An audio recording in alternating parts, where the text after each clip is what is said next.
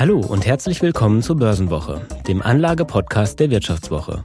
Mein Name ist Georg Buschmann und ich bin Redakteur im Geldressort der Wirtschaftswoche. Mit mir im Studio ist heute wieder mein wunderbarer Kollege Philipp Frohn. Hi Philipp. Ja, moin Georg, schön mit dir hier zu sein. Ja, freut mich auch. Und ihr habt es ganz sicher mitbekommen, äh, am Sonntag ging die WM los. Gleich mit dem Klassiker Katar gegen Ecuador. Und das nehmen wir heute einmal zum Anlass, um über Fußball zu sprechen. Und natürlich nicht nur über Fußball, sondern auch über Börse. Denn mit Hilfe von Aktien und Anleihen kann man in das ganze Thema investieren. Und wir schauen uns deshalb heute einmal an, was in dem Bereich geht und was Fußball im Depot bringt.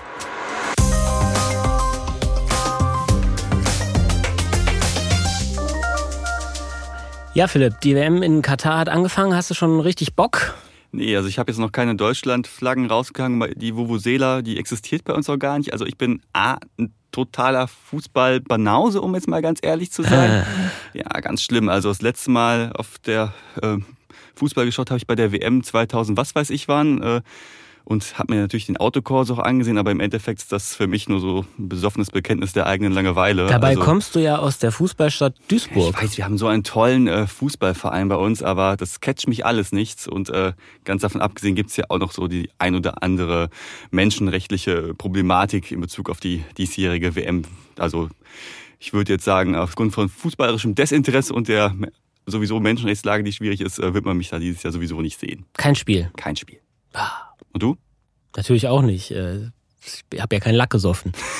Die WM in Katar ist von vorne bis hinten irgendwie ver, verhunzt, ver, verwurstet und ich habe gar keinen Bock. Aber sonst hättest du Bock, wenn es in irgendeinem Land wäre, das äh, nicht menschenrechtlich problematisch ist. Ja, so die ganze FIFA-Geschichte, die großen Turniere ähm, haben mich jetzt auch nicht mehr so gecatcht in den letzten Jahren, muss ich ganz ehrlich sagen.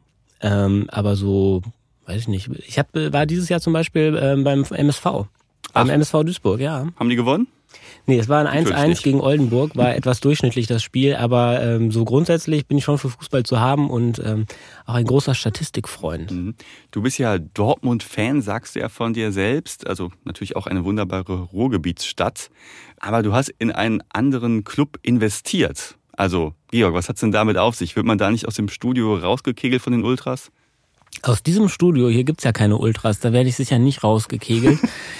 Ähm, du spielst darauf an, dass ich eine Anleihe von Schalke 04 mal gekauft habe. Richtig, richtig. Das gestehe ich hiermit und ähm, Reste davon habe ich auch noch.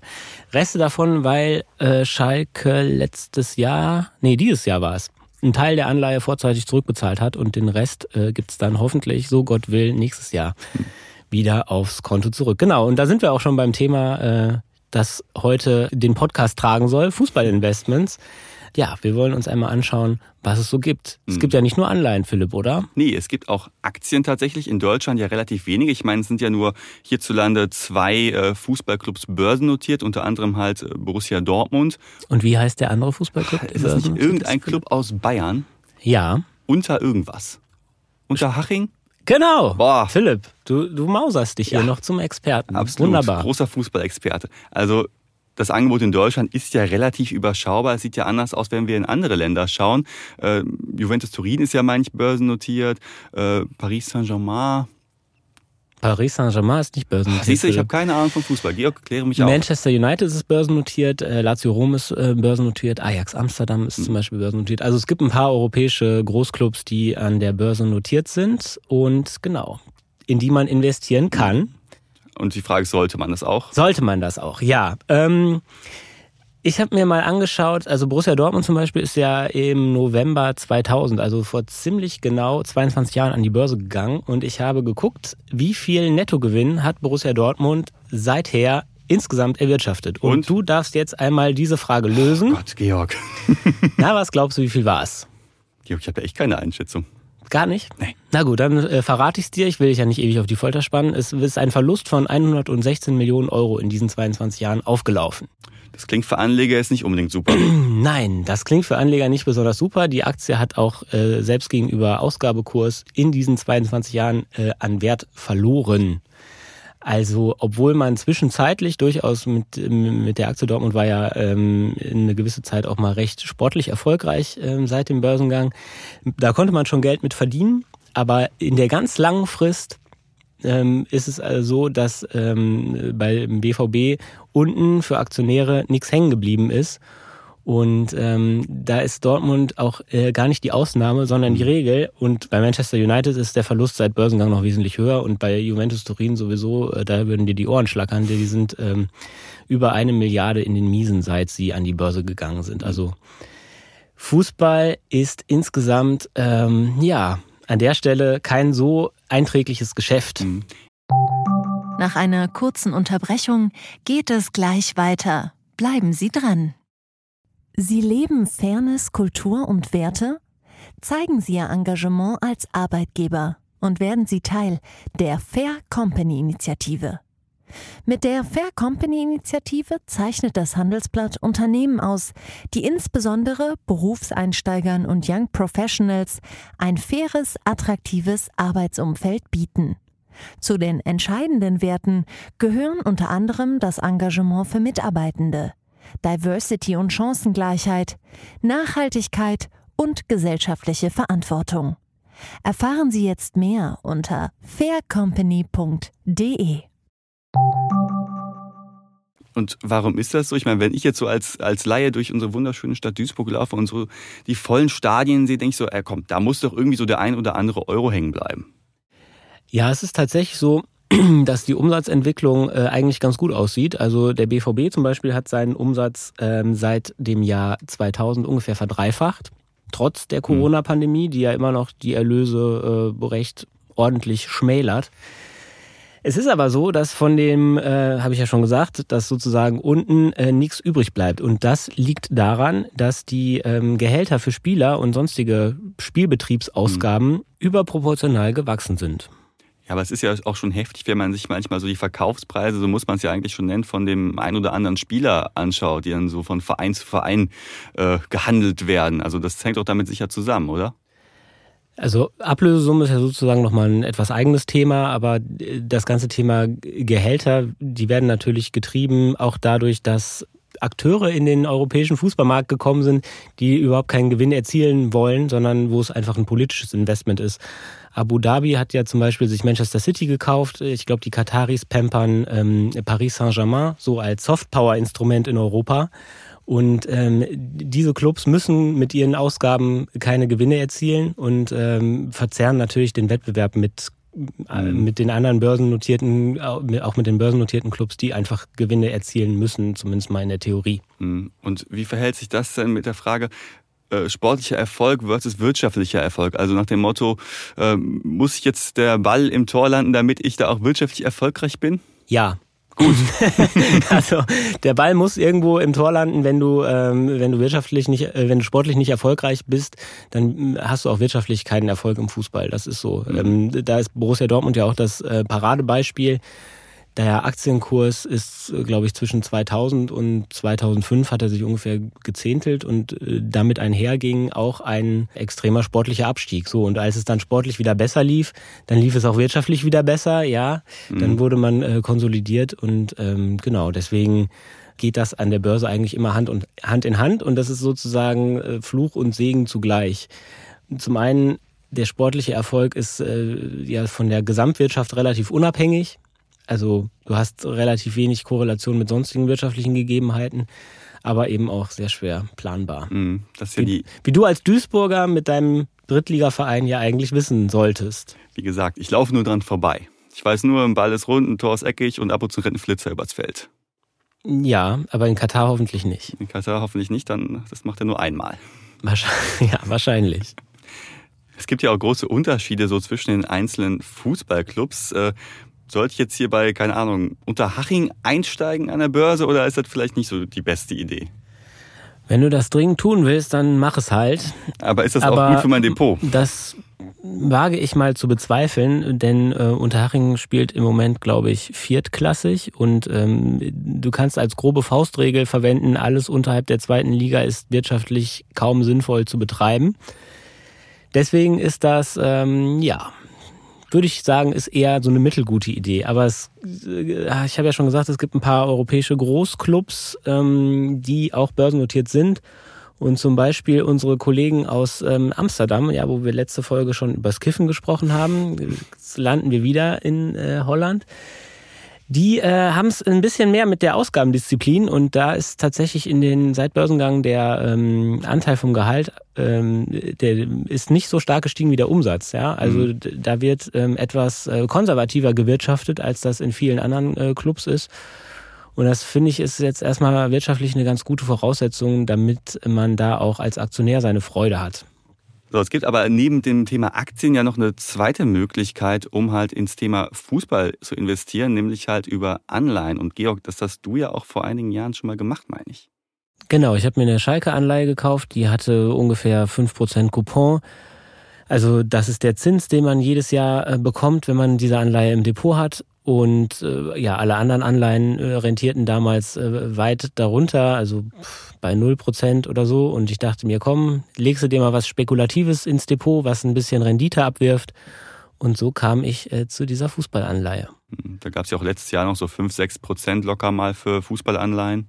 Ist ja deutlich höher als mit irgendwelchen Staats- und anderen Unternehmensanleihen. Halt genau, das war, ist. das war eine Zeit lang mal äh, deutlich mehr, als man mit äh, irgendwelchen anderen Anleihen erzielen kann und ähm, man hat sozusagen, oder ich habe darauf gesetzt, dass, dass die Vereine nicht pleite gehen, weil es immer äh, auch einen politischen Willen gibt.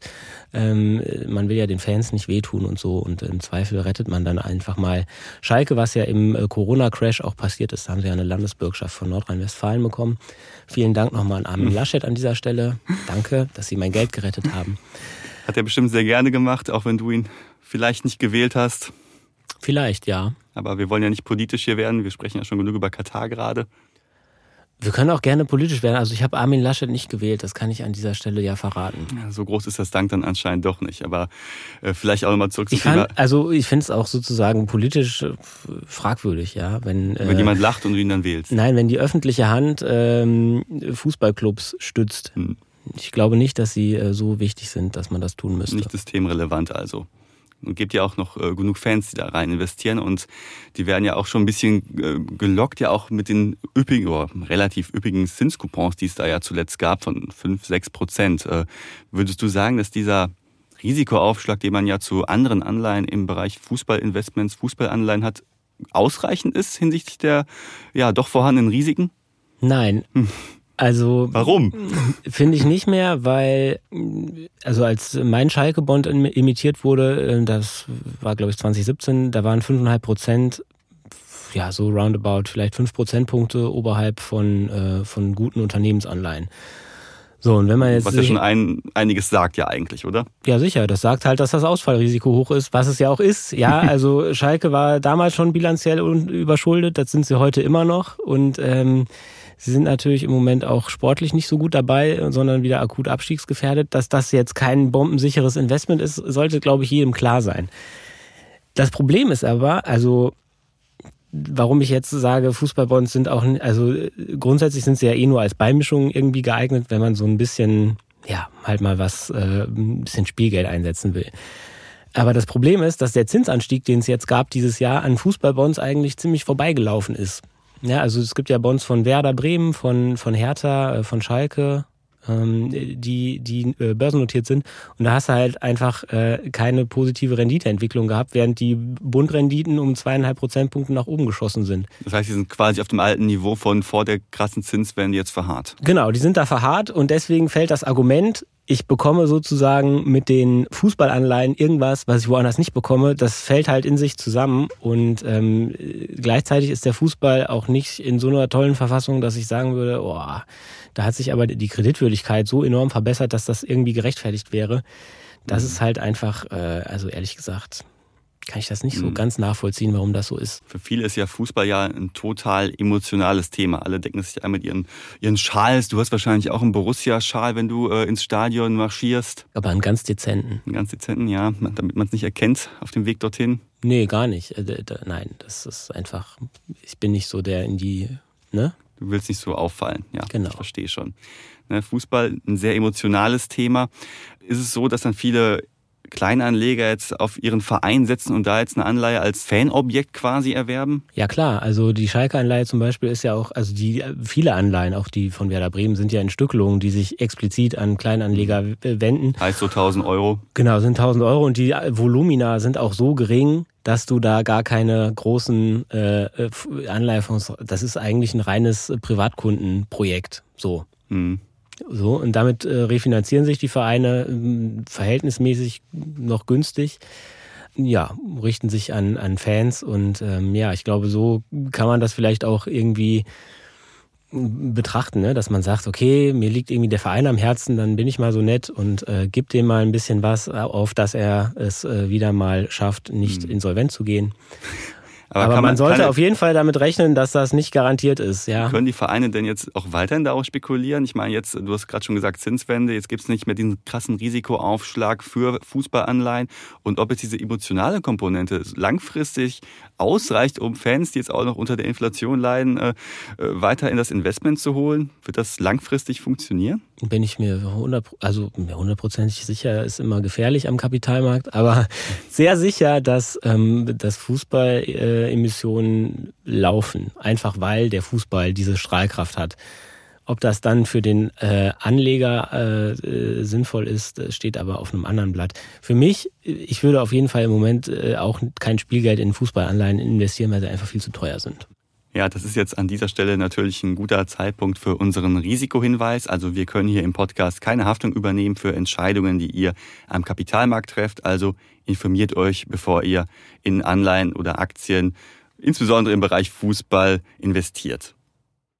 Ja, und wenn ihr zum ganzen Thema noch mehr lesen wollt, dann schaut doch auch in unseren wöchentlichen Finanzbrief Börsenwoche rein. Da haben wir uns einmal angeschaut, was Fußballaktien und Anleihen im Moment so bringen und gehen da auch noch ein bisschen mehr ins Detail. Den Link zum Text findet ihr wie immer unten in den Show Notes.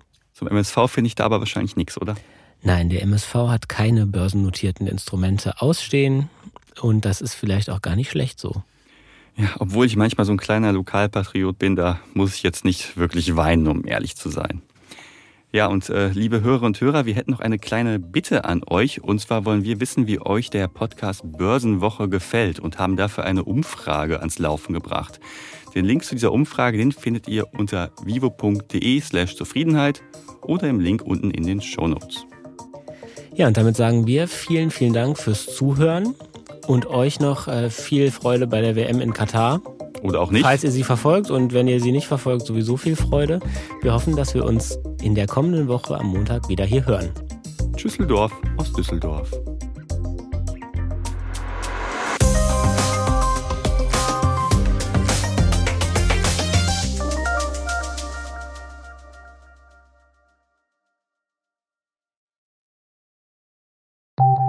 Nach einer kurzen Unterbrechung geht es gleich weiter. Bleiben Sie dran. Soll ich jetzt Haus oder Wohnung kaufen? Wie sparen Erben Steuern? Bei solchen Fragen kann eine professionelle Zweitmeinung helfen. Die gibt es jetzt mit dem neuen Vivo Coach Newsletter. Er liefert jede Woche Antworten auf Fragen zu Geldanlage, Vorsorge, Steuern, Recht und Karriere. Und Sie können selbst Fragen stellen. Die Antworten geben unabhängige Expertinnen und Experten. Abonnieren Sie den kostenlosen Newsletter jetzt unter vivo.de Vivo Coach. Wissen, das sich auszahlt.